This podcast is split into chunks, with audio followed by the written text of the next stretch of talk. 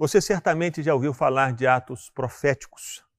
Se não ouviu, atos proféticos são atos, são ações, são proclamações que fazemos como que orações para que algo aconteça no lugar onde nós estamos.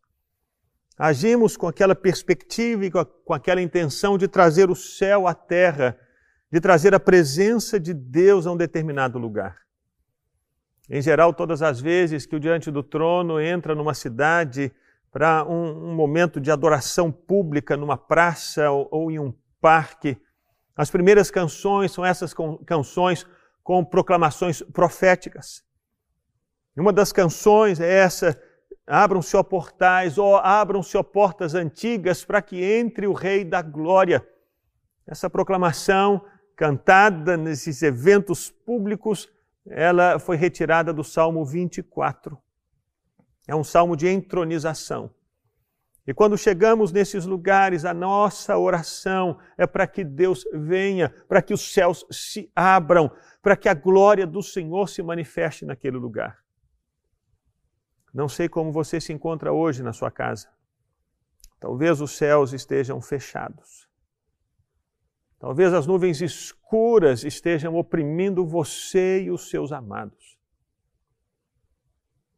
Vocês têm, têm se sentido apertado e quase sem condição de respirar.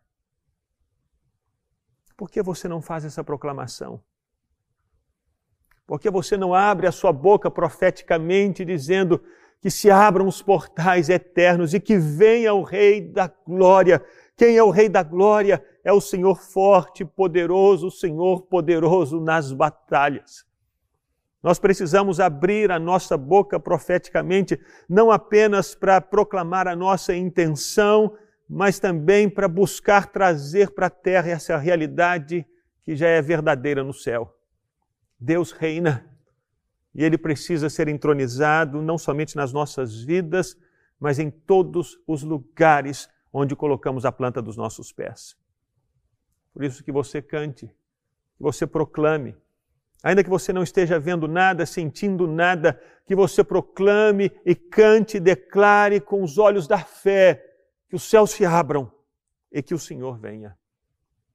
Que seja assim e que você continue a proclamar até perceber que o Rei da Glória chegou.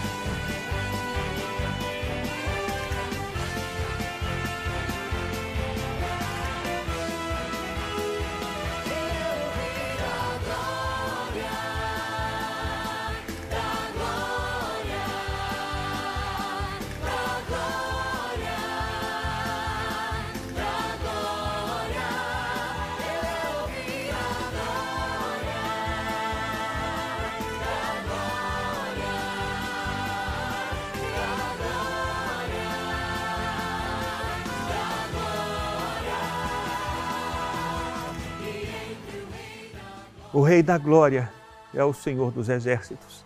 Ele que é poderoso nas batalhas. Não existe uma batalha que o Senhor não possa vencer. Não existe um inimigo que ele não possa derrotar. Por isso, ao invés de abrir a sua boca para trazer murmuração, para trazer palavras de negativismo, de pessimismo, de derrota, abra sua boca para cantar a entronização de Jesus, o Rei da Glória. Que ele seja entronizado na sua vida, que ele seja entronizado na sua casa e na sua família. Ele é o Deus poderoso nas batalhas. Ele, ele é o Rei da Glória.